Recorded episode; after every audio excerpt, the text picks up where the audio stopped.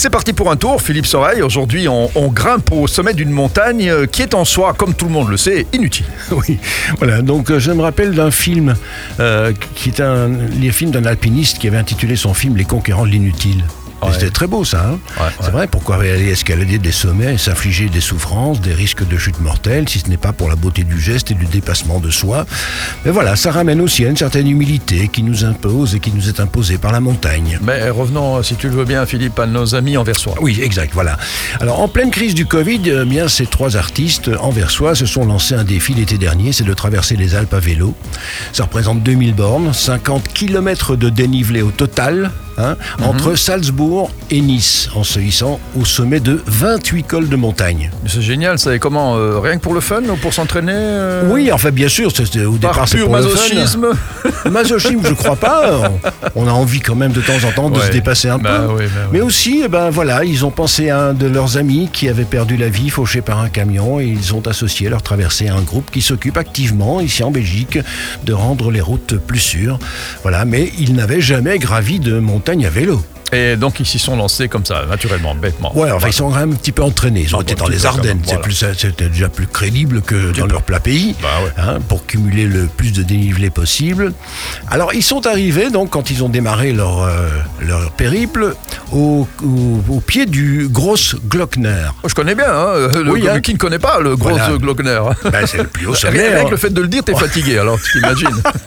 C'est le plus haut sommet d'Autriche, Ah ouais, ouais. effectivement. Alors, ils ont évidemment eu quelques difficultés. Ils faisaient un peu la course avec les escargots et ben, ils avançaient lentement, donc ils sont un petit peu découragés au début. Ils étaient motivés, quoi. Oui, enfin, la traversée des Alpes à vélo, c'est bien plus qu'un exploit physique, hein, c'est aussi un exploit psychologique, parce que l'école se succède à un rythme de folie. Mais bon, voilà, on arrive au point culminant, on a des panoramas majestueux, extraordinaires, ça c'est la récompense. Ouais, moi, je peux le faire en bagnole, hein, je vais faire euh, le même voyage, non Non? Oui, c'est vrai.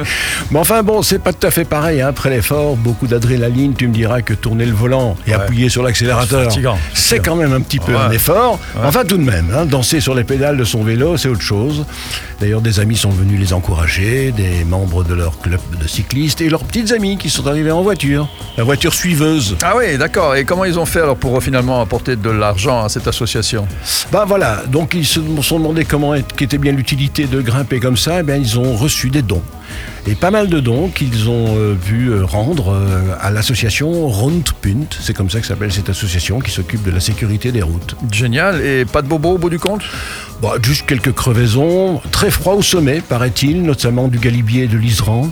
Ils arrivaient à peine à freiner sur, euh, avec leurs doigts, fri- doigts frigorifiés. Mais alors pour se réchauffer, ben, il leur arrivait de se coucher sur le bitume au soleil, bitume Ouais. bien chaud. Voilà. J'imagine la scène. Et alors, bout du compte, au bout du compte, ils ont récolté? Ben, pas mal quand même, 11 500 euros. Waouh, ah Ah, oui, ah joli, oui, ça hein. c'est pas mal du tout. Ça, Ben, on peut repartir pour un autre tour si on veut récolter. On part euh, avec un aventurier québécois la semaine prochaine qui s'appelle Frédéric Dion. Frédéric Dion, le, Oui. le frère de non de Céline. Non, il faut savoir qu'au Québec, il y a autant de Dion que de Durand en France. Ah ouais, donc ils chantent pas tous comme Céline. Ils chantent pas tous comme Céline. Lui, il chante pas, mais par contre, euh, c'est un sacré aventurier. On en reparlera la semaine prochaine. À la semaine prochaine, Philippe Soreille. C'est parti pour un tour chaque semaine sur SIS.